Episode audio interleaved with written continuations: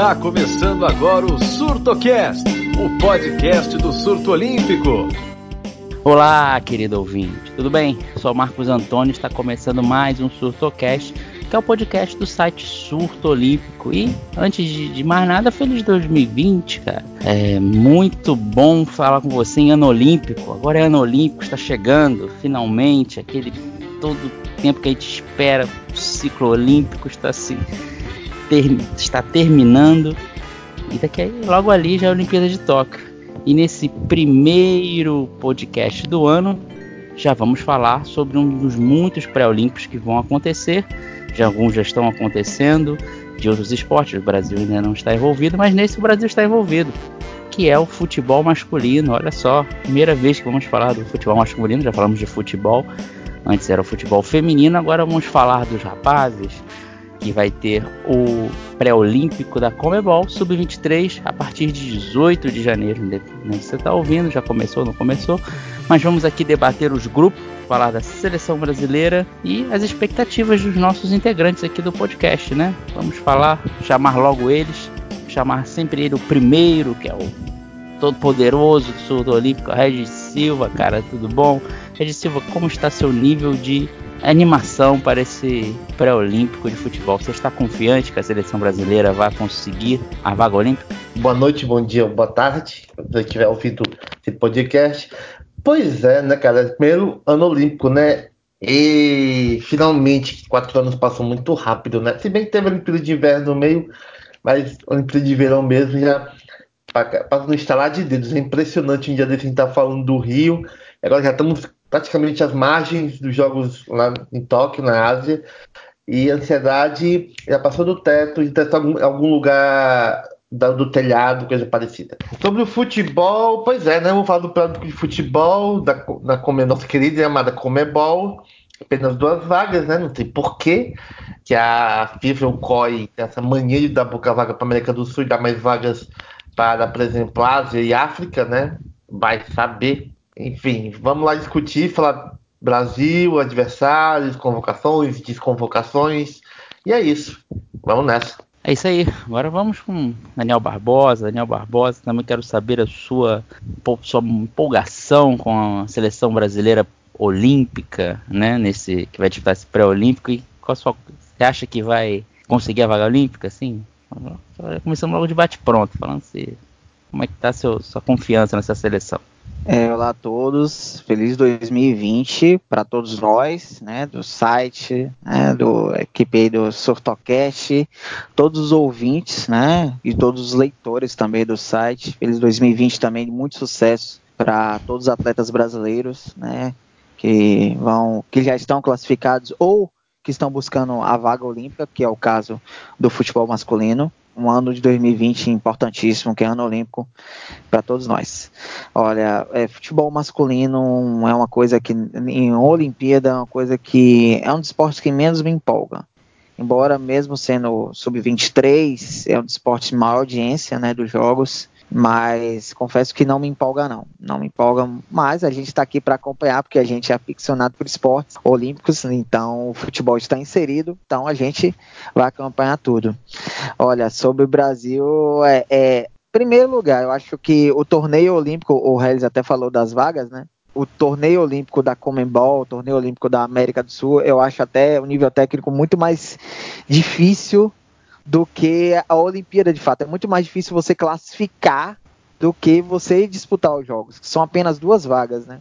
Enquanto isso, a gente vê a Ásia, que paralelamente a esse pré-olímpico está tendo o campeonato sub-23 da Ásia, dá três vagas aos jogos. Então, três além do Japão. Então, vão ser quatro seleções asiáticas e apenas duas sul-americanas. E a gente e a gente fica se perguntando, claro que a gente que tem uma razão política, sempre tem a política neste meio. Mas você vai ter de 16 seleções, você vai ter quatro europeias e quatro asiáticas. Quer dizer, as seleções asiáticas vão estar no mesmo patamar em número de vagas das seleções europeias. É algo bizarro.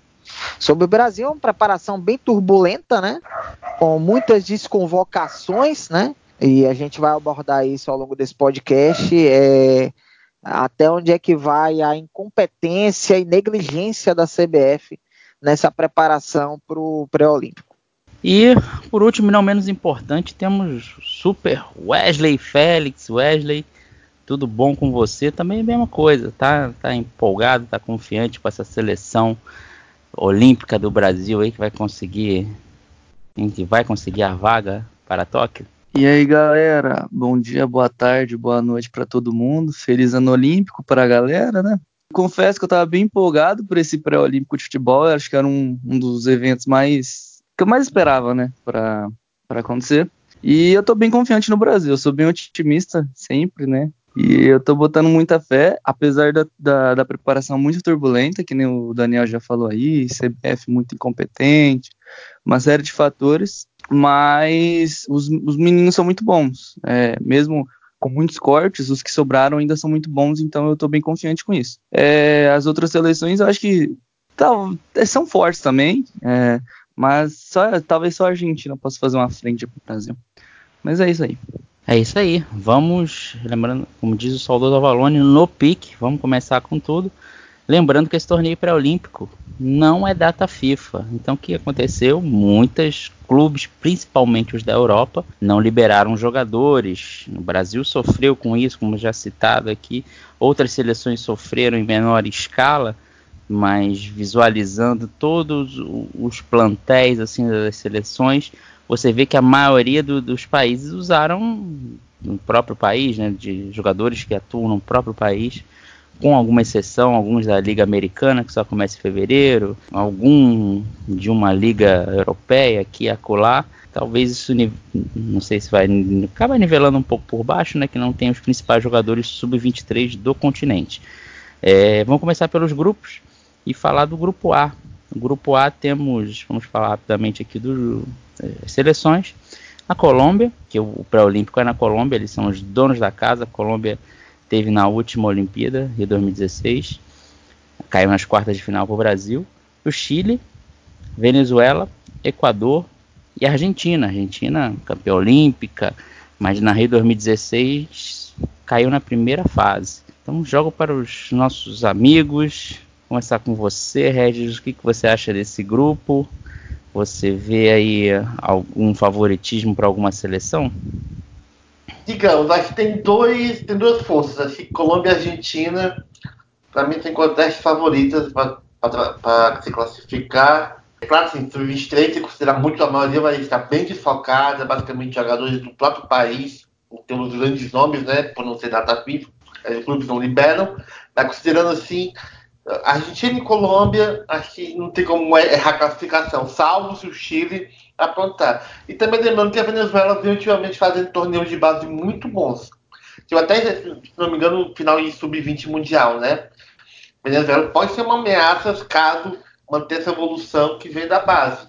Chile e Equador dificilmente pode aprontar. Meu palpite é Colômbia e Argentina, mas eu ficaria de olho na Venezuela que pode surpreender.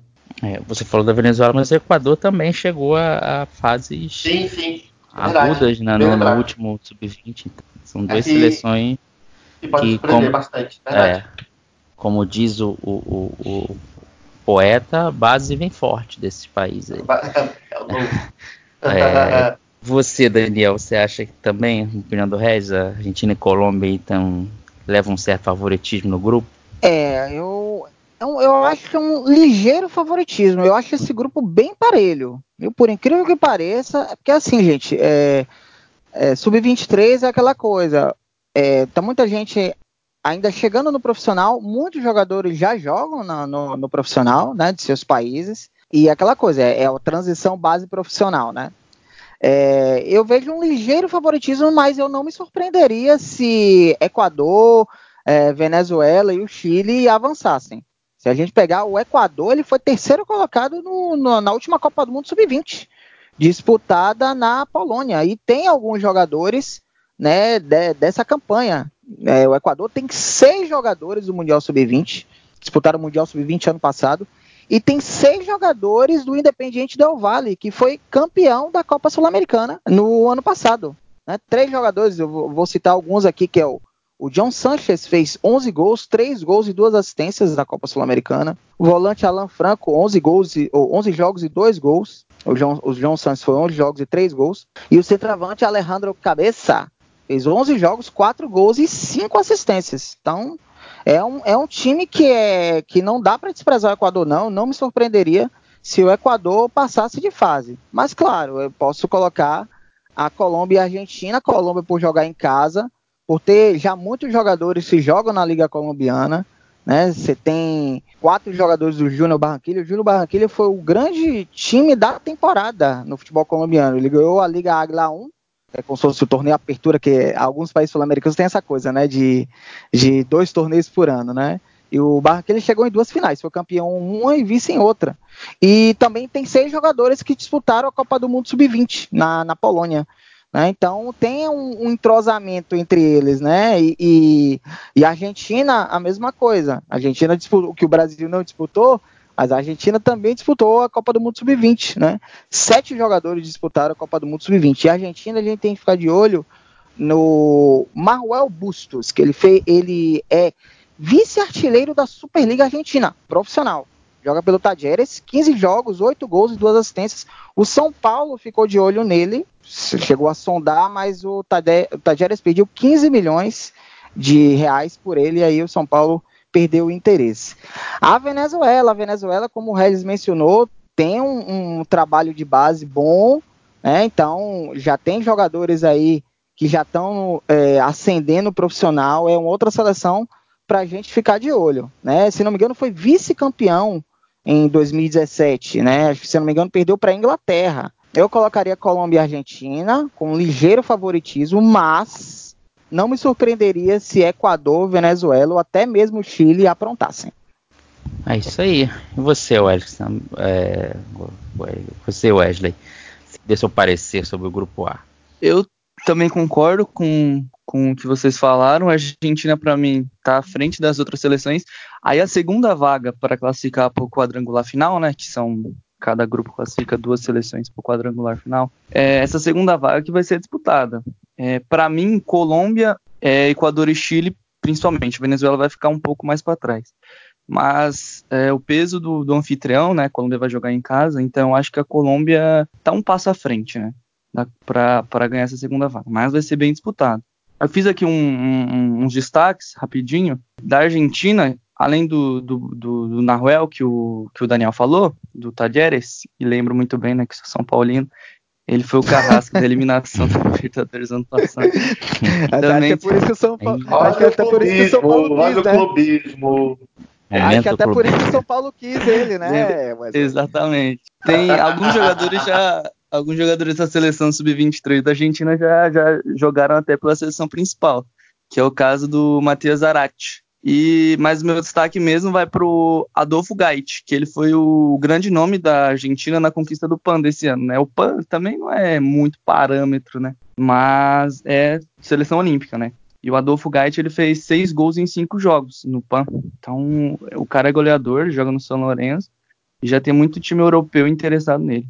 Então, ele é o cara. Na Colômbia e no Chile tem dois jogadores que jogam aqui no Brasil, mas que não são muito conhecidos, né? No Chile tem o Arauz, que é o jogador do Corinthians, lá na, lá na, na seleção chilena ele é o camisa 10, é a faixa, o cara é quase um ídolo lá. E na Colômbia tem o Angulo, que é do Palmeiras, não é muito conhecido, mas, mas é jogador do Palmeiras, ele joga mais na base, né? mas enfim, é isso. Então esses são os meus destaques. É, só falando aí do. É, só falando dos do jogadores que o Wesley mencionou, o Adolfo Gatti, ele jogou o Mundial Sub-20 na Polônia. Fez quatro gols, fez três gols no, no Mundial Sub-20. O cara é goleador mesmo, né? É, sobre o, o, o, jogador do Chile que ele mencionou, o, o Arauz, ele disputou, ele estava emprestado para Ponte Preta. Ele jogou a Série B pela Ponte Preta, fez nove jogos na Série B pela Ponte Preta. Então ele já tem realmente uma, uma experiência, uma rodagem né, na equipe profissional. Então isso é importante. E o Ivan Gulo, que o, o Wesley mencionou, que é, é jogador do Palmeiras, ele também jogou o Mundial Sub-20 na Polônia. Fez um gol, inclusive. E vocês falaram também do Equador, né? Que o Equador fez ótimas campanhas nos mundiais de base esses anos passados, mas o Equador nunca foi para a Olimpíada, né? No futebol. Então vamos ver se isso vai pesar na hora da disputa do pré-olímpico, né? É. E acrescentando aqui, segundo a Wikipédia, o defensor Jackson Poroso, de 19 anos, equatoriano, joga no Santos. Deve jogar na base. Então, mais um aí, se você, sim. torcedor santista. É, se, ele é, se ele é poroso, não passa, deve passar alguma coisa, né? Pelos poros. Ai, ai, segue o jogo, segue o jogo, é, segue é, o jogo, segue o segue, jogo, segue como o jogo. Tá, é, como eu tava dizendo. Siga lá pelota, já que estão falando de pré-olímpico é, da Comebol. Siga lá pelota, também aposto na Argentina. E a segunda vaga talvez Colômbia e Equador, eu acho que o Equador tá uma base boa, né? O Red citou da Venezuela, mas talvez fique um pouco abaixo. Eu acho que Venezuela e Chile ali não, não tem muita chance. Mas é um grupo parelho, não tem muita diferença assim gritante entre uma e outra seleção. São seleções próximas, mas tem um, um ranqueamento entre si, né? Eu posto a gente, talvez Argentina e Colômbia devam, são as favoritas assim na teoria para ir para o quadrangular final. Ah, só uma, só uma, um adendo, hum. Marcos. Colômbia e Argentina já já estreiam, né? Já fazem a estreia. O primeiro jogo do grupo é Colômbia e Argentina. Então já começa já daquele jeito, né? É, começa na velocidade 5 já. Equador e Chile, né? É o, um jogo do grupo e o outro é Colômbia e Argentina logo para que o bicho pega. E Exatamente. a Venezuela folga nessa primeira rodada que é no dia 18 de janeiro. E é só uma, agora... nos mundiais, no, nos, nos sul-americanos de base, é, o regulamento é um pouco diferente. Normalmente classificam três, que é um hexagonal. E já no pré-olímpico são dois, até por questão de calendário, né? Tem que ser um torneio mais rápido. Então só são dois. E um grupo parelho como esse, todo jogo é uma decisão. Então, Colômbia e Argentina na estreia, Equador e Chile, que, é estreia, que estreiam também, né? Fazer um confronto, já é já para matar ou morrer logo de cara. Verdade, é uma competição de tiro curto, não pode vacilar um momento. Dar uma dormida é. pode custar a classificação olímpica. Agora vamos para o grupo B. Grupo B, temos o Brasil, né, atual campeão olímpico, finalmente, depois de anos e anos, conseguimos a medalha olímpica. Temos o Paraguai, temos a Bolívia, o Uruguai, né, a famosa celeste olímpica, né, e o Peru, né, um grupo suável, né? É, vamos fazer antes de falar de, especificamente do, do Brasil, tipo, fazer uma avaliação do grupo, né? O que você achou desse grupo, Regis? O Brasil tem, tem um favoritismo ou você acha que tá, tá tão equilibrado quanto o grupo A? É diferente do grupo A, esse grupo tem um pouco mais, digamos, de visão de forças mais perceptível. É o Brasil, né? Mas vamos falar agora, né? Eu acho que Uruguai e Brasil tem a, a tendência a ser os dois primeiros classificados. Paraguai correndo por fora, Bolívia e Peru, eu acredito que não vão colocar muito problema é, nessa disputa. O Brasil não disputou o Mundial Sub-20, né? Não se classificou, passaram Argentina, Uruguai, Equador e Colômbia. Mas como torneio Sub-23, isso muda um pouco de figura, né? Tem jogadores que não tiveram nesse, nesse torneio, ou não disputaram a, não disputaram a classificação para esse torneio, que não conseguiram. Eu, mas mesmo assim, acho o Brasil bastante fora desse grupo enquanto o Uruguai também, também vai passar. Paraguai é o único que briga pela segunda vaga, Bolívia e Peru vão apenas cumprir tabela, e esses dois não vão fazer muita frente. São, digamos, seis por duas. Mas que o Brasil classifica mais facilmente, o Uruguai deve entrar, o Paraguai pode surpreender. Você falou da, da Sub-20 Sub-17 também não tinha conseguido a vaga, né? Mas aí o, falou, o Peru desistiu, né? De sediar o Mundial Sub-17. O Brasil pegou, sediou o Mundial Sub-17 e foi campeão. Deu uma sortezinha nesse aspecto. É, Daniel, sua opinião sobre esse grupo aí? Você acha que também está tá mais definida a divisão de forças? É, tá mais definida a divisão de forças. Só um adendo, é, o Brasil já ano passado, que foi o Mundial Sub-20 na Polônia, foi a segunda vez consecutiva que o Brasil não conseguiu classificar para o Mundial Sub-20 para a Copa do Mundo Sub-20. É um problema. É, então, sobre o grupo, eu estava analisando, né, até para a gente estudar para o Surtocast, realmente, o grupo, ao contrário do grupo A, que é um grupo bem parelho, esse grupo, o grupo está bem definido, bem é, divisão de forças mesmo.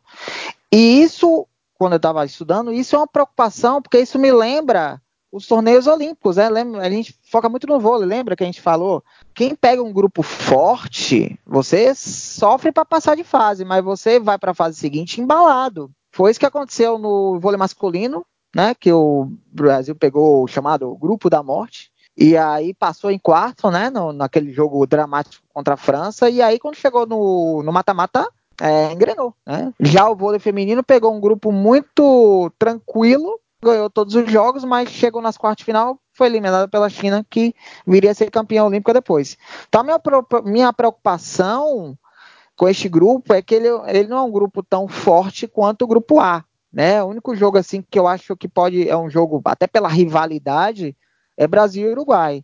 Mas eu não vejo Peru, Bolívia e Paraguai. E o Paraguai ainda tem um, uma baixa de última hora que foi o Sebastião Ferreira. A gente falou de jogadores brasileiros que não foram liberados. O Sebastião Ferreira não foi liberado pelo Morelia, do clube mexicano. E ele fez nessa última temporada 16 jogos com 6 gols e 2 assistências. Então, o, homem gol do Paraguai, e o Paraguai historicamente já tem uma dificuldade de fazer gol, né? Então, você perdeu a sua principal referência no ataque e você perde muito. Então, eu vejo o Brasil e o Uruguai mesmo, um, e, ao contrário do grupo A que eu coloquei, Colômbia e Argentina, com ligeiro favoritismo, eu acho o Brasil e o Uruguai bastante favoritos nesse grupo. Não vejo Peru, Paraguai e Bolívia é, batendo de frente com o Brasil e o Uruguai.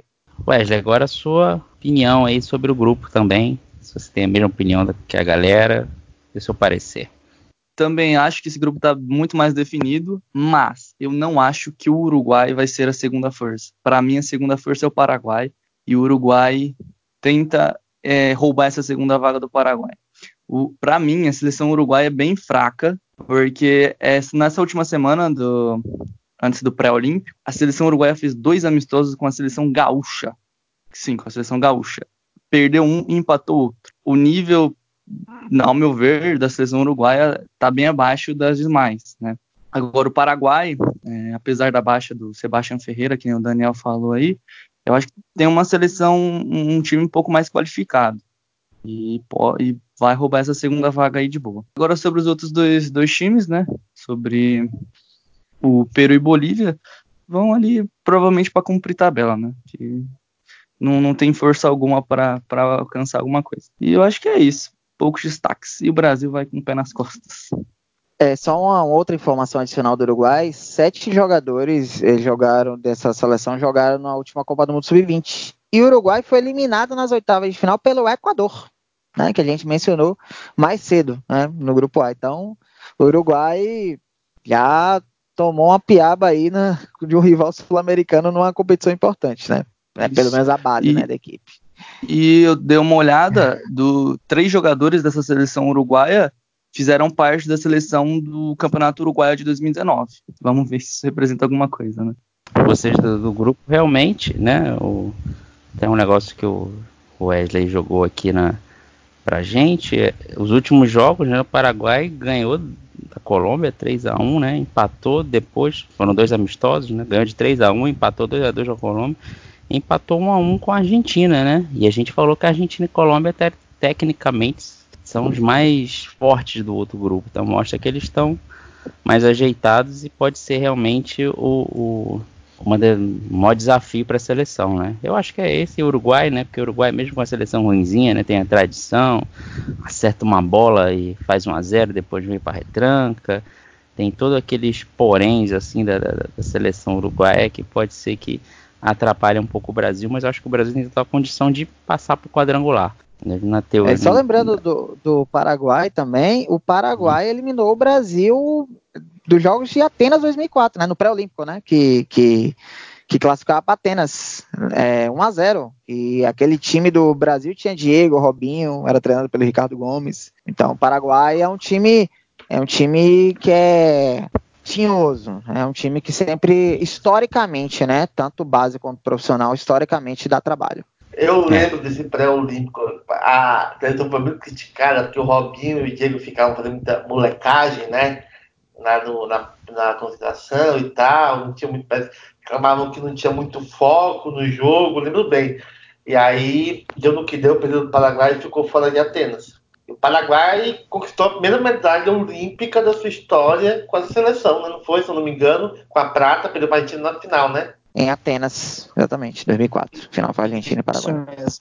Uma seleção histórica para o Paraguai. É. Que a gente tem que agradecer o Diego Robinho até hoje por causa disso aí. Enfim, vamos falar agora da, da, seleção brasileira, né? Da seleção brasileira. Vamos lembrar que inicialmente ela teve a sua primeira convocação no dia 16 de dezembro.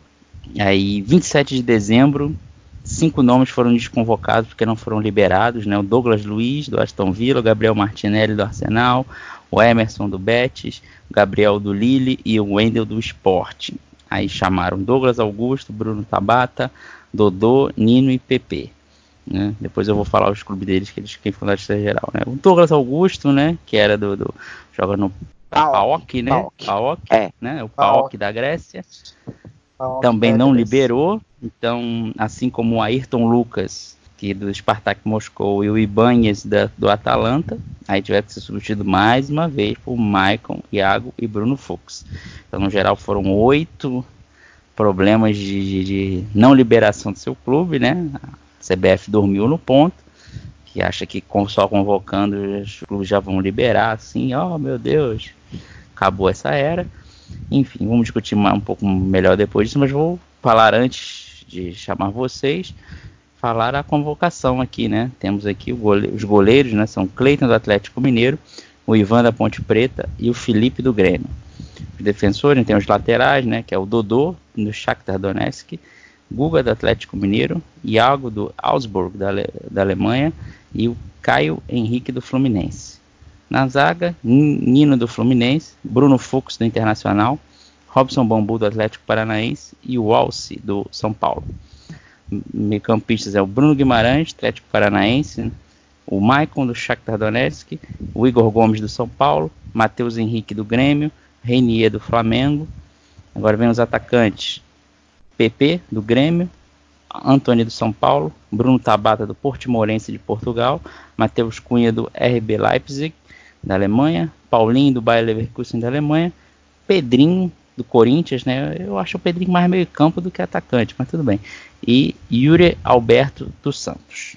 Então pergunto a vocês, esse é o realmente não vou dizer que é o melhor que a gente tem, porque a gente tem alguns outros jogadores sub-23 que não foram chamados, né? Mas Dá para confiar nesse grupo? Vou começar com você, Wesley, que você é o cara confiante.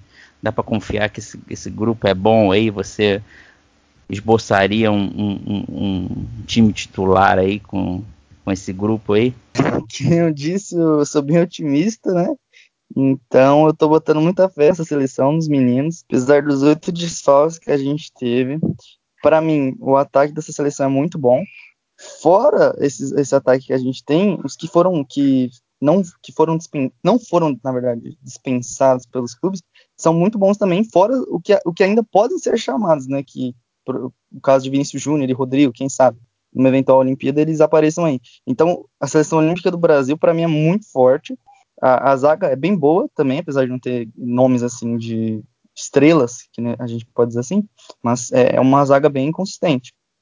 Esboçar um time titular você falou para fazer eu iria é um time ideal, não é, não é que o cara tem que fazer isso, mas na minha opinião, para mim tem que ser Ivan no gol, o Guga na lateral direita do Atlético Mineiro, põe o Iago na lateral esquerda, é, Nino e Bambu na zaga. No meio de campo, Matheus Henrique, Bruno Guimarães e Pedrinho. E no ataque, Matheus Cunha, Anthony e Reiner.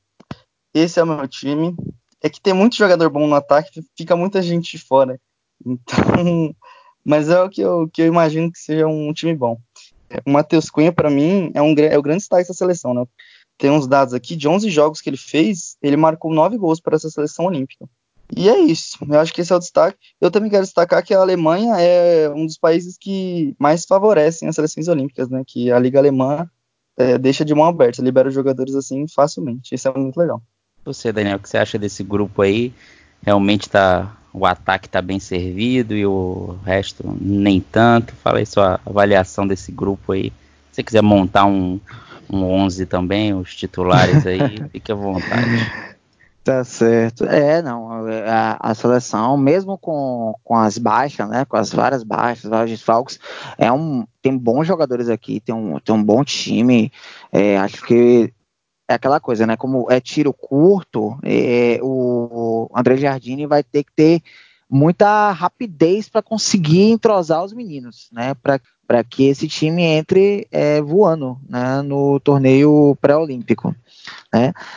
Eu não vou assim arriscar um time titular, mas eu vou, vou falar de alguns destaques aqui, posições que assim é um argumento forte de que o torcedor brasileiro pode ter confiança de que essa seleção possa chegar lá, né? Possa conseguir, conseguir uma das vagas olímpicas e defender o título olímpico em Tóquio, né? O Wesley falou do Ivan, ele colocou ele como Ivan titular, mas eu posso destacar também o Cleiton, goleiro do Atlético Mineiro, que o Vitor, que é o, é o goleiro titular, né, campeão da Libertadores, né, tem, é ídolo do clube, ele ficou muito tempo parado, né, ele ficou muito tempo lesionado no último Campeonato Brasileiro.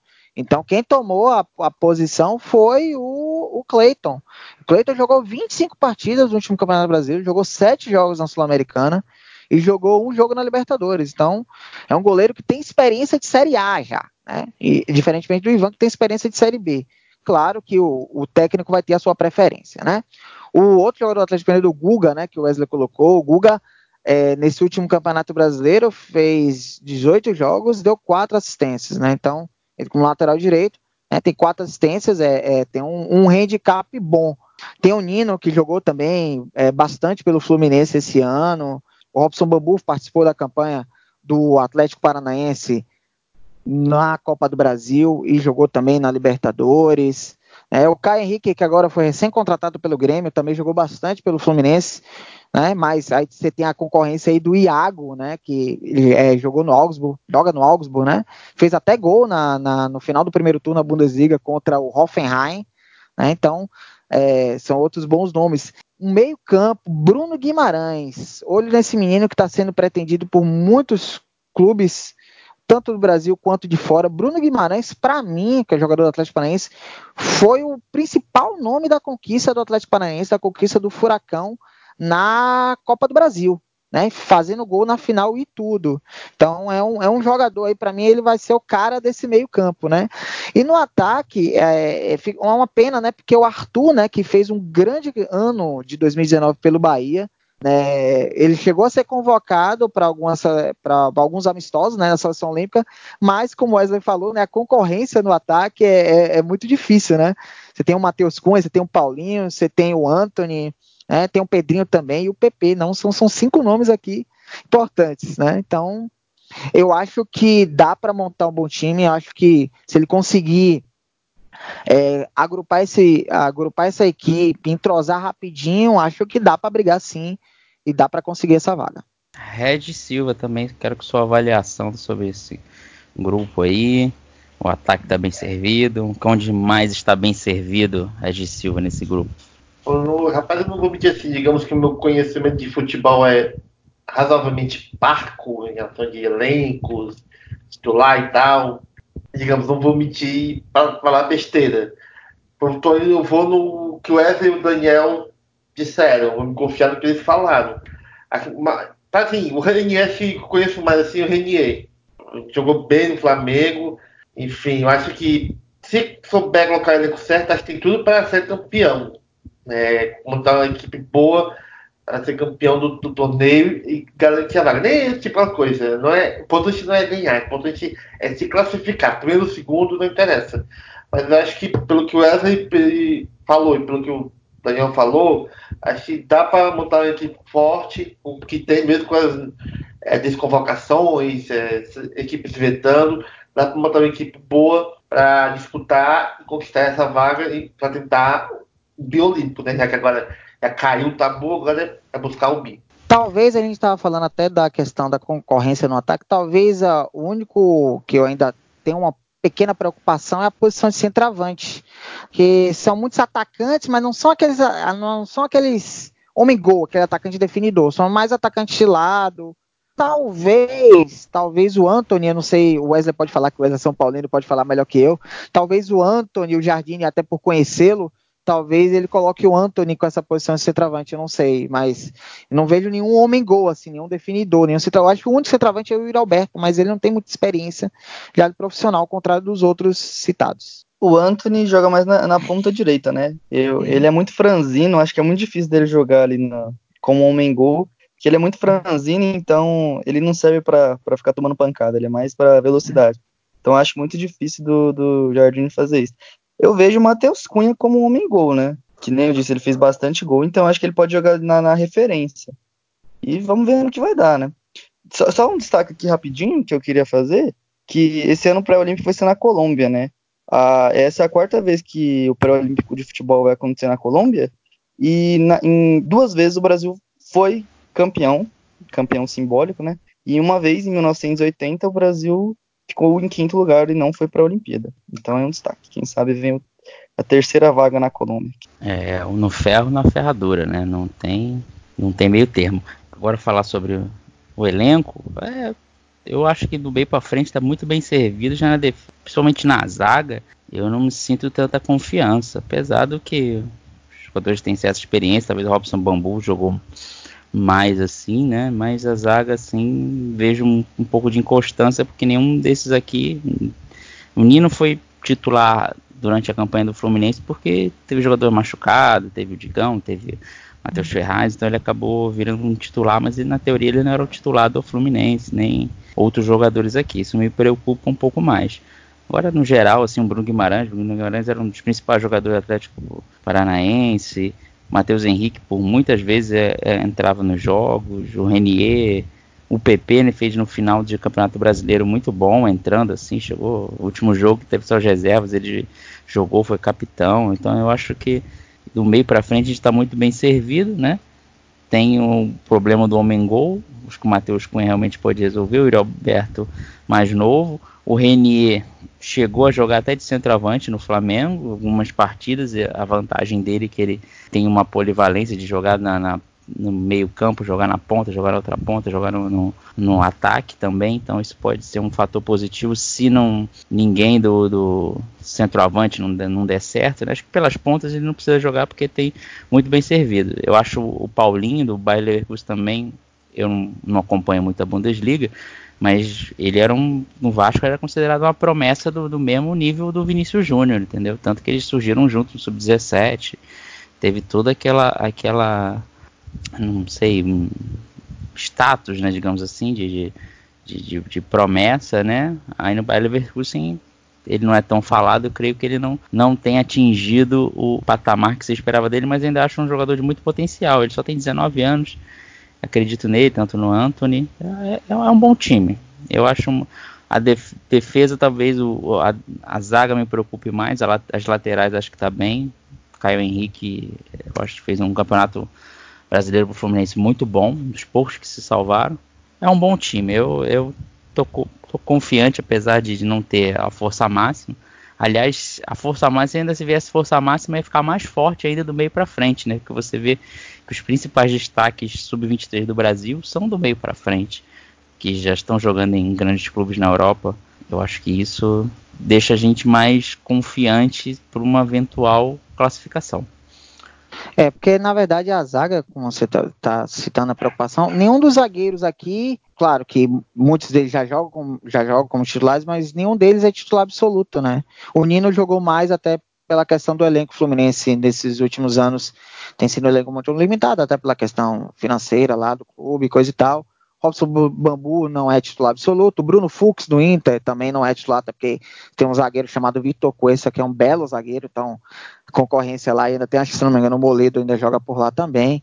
Então é muito complicado. Aliás, o, o Vitor Cuesta, ele é, é ídolo de um amigo meu aí, João Pedro, né, que é um amigo meu lá, Colorado, que é lá de Porto Alegre, aliás, um abraço para ele se ele estiver ouvindo esse Surtocast. É, você falou do Paulinho, é o Paulinho, ele não, ele, ele jogou só seis partidas nesse primeiro turno da Bundesliga, ele não é titular, ele, e nesses, nessas partidas a maioria delas é entrando no segundo tempo, fez até um gol, né, então ele não tem tido até pelo, pela outros nomes lá que tem o Alário, tem outros jogadores lá, o, o, o Voland, né, a concorrência lá é é complicada. E até o próprio Matheus Cunha, né? O Matheus Cunha, que o Wesley falou, dos, é, nesses amistosos, tem nove gols em 11 jogos. A média é excepcional né? do, do Matheus Cunha. Só que no Leipzig, por que, que ele não é titular do Leipzig? Ele, embora ele tenha jogado 10 partidas pela Bundesliga, porque lá o ataque é Timo Werner e, e Poulsen, né? Que são uma, uma dupla de ataque muito boa. E o Leipzig é o time que está liderando a Bundesliga, né? Foi campeão de inverno, tá, tá disputando aí o título com o Bayern de Munique. Então, é, só não conseguiram, é, o Matheus Coelho só não conseguiu se titular ainda pela concorrência lá né? Mas são, são nomes interessantes. O próprio Anthony, o Anthony fez cinco gols em nove jogos, né? né nesses amistosos da seleção olímpica. Agora o Anthony eu vejo os números dele muito mais de garçom, né? Porque ele deu seis assistências é, para o São Paulo nessa temporada de 2019. É verdade. Eu, o Anthony parece ser mais um passador. Enfim, é um, é um bom time. Eu acho que do meio para frente, eu não tenho nem acompanhado como é que estão os treinamentos que o André Jardim está fazendo, mas meio para frente eu acho que a gente está bem servido. Só falar rapidamente os jogos que o Brasil vai fazer, né? O Brasil vai estrear dia 20, dia 19 de janeiro, vai enfrentar o Peru na estreia, depois 22 de janeiro enfrenta o Uruguai, 25 de, não, 25 de janeiro é a folga do Brasil, 28 de janeiro o Brasil enfrenta a Bolívia e fecha a primeira fase com o Paraguai no dia 31 de janeiro. Só para falar, passam os dois melhores de cada grupo e aí vem um quadrangular final, mais três partidas. Os dois melhores se garantem em Tóquio. Tem até def tabela definida já do quadrangular, né? Porque se você for o primeiro Brasil, no caso, né? Ele sendo o primeiro do grupo B, ele joga o primeiro jogo do quadrangular contra o segundo grupo A. E aí a sua segunda partida vai ser contra o segundo do, do grupo B. E ele fecha com, ele sendo o primeiro, ele fecha com primeiro do grupo A. Então, se, se ele for segundo, ele joga a primeira partida do quadrangular com o campeão do grupo A, aí joga a segunda partida com o, o time do grupo B, né, que classificar com ele, e encerra sua participação contra o segundo colocado do grupo A. Mais algum comentário sobre o grupo? Alguém quer falar mais alguma coisa? Show, o que eu tinha que falar metendo pau nessa tabela aí da Comebol, eu já falei no início, então. Não, porque é, só, só classificar. Só, não, Uma só, coisa, Red, que é. Não, é, não é nem. Não, desculpa, não é nem a Comebol, é a FIFA, né? Só classificar dois é, é. foda. É, isso é ridículo.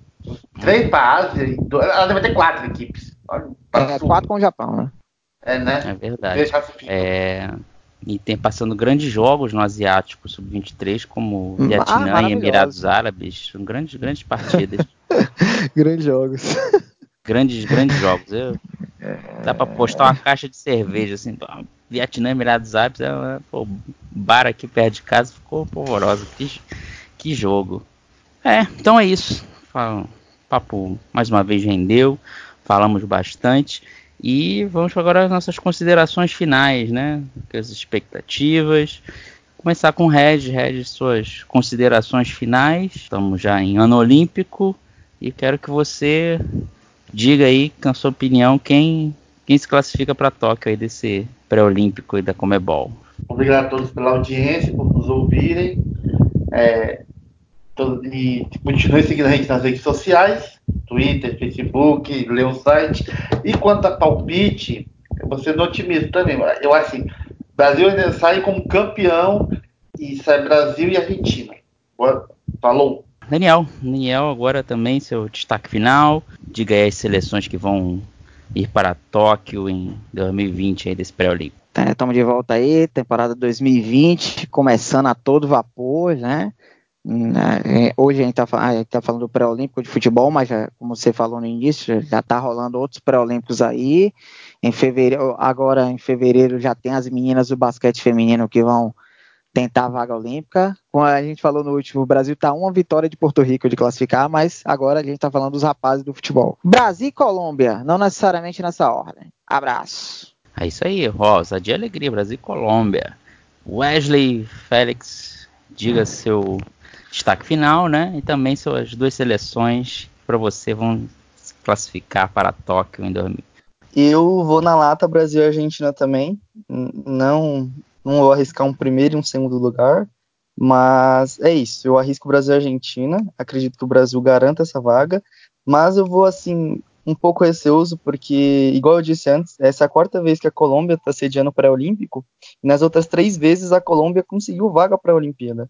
O peso de ser anfitrião é, é muito forte para a Colômbia. Vamos ver se esse ano também vai pesar ou se, se o Brasil e a Argentina conseguem barrar a Colômbia.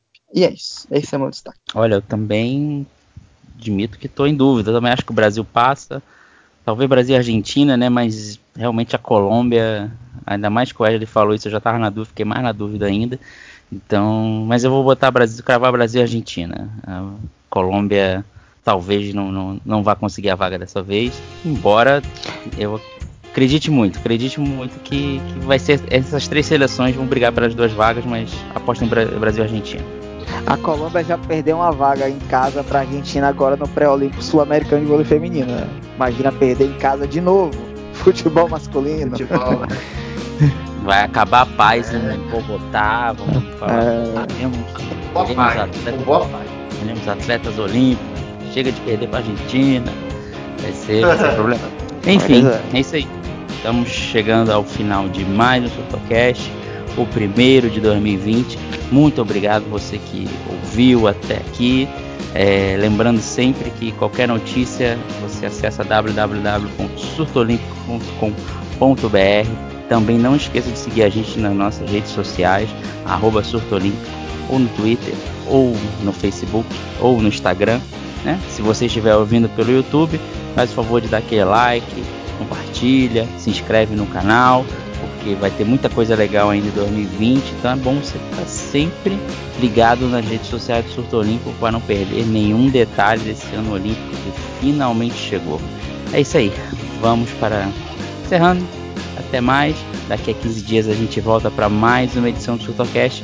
Um grande abraço a todos. Tchau, tchau.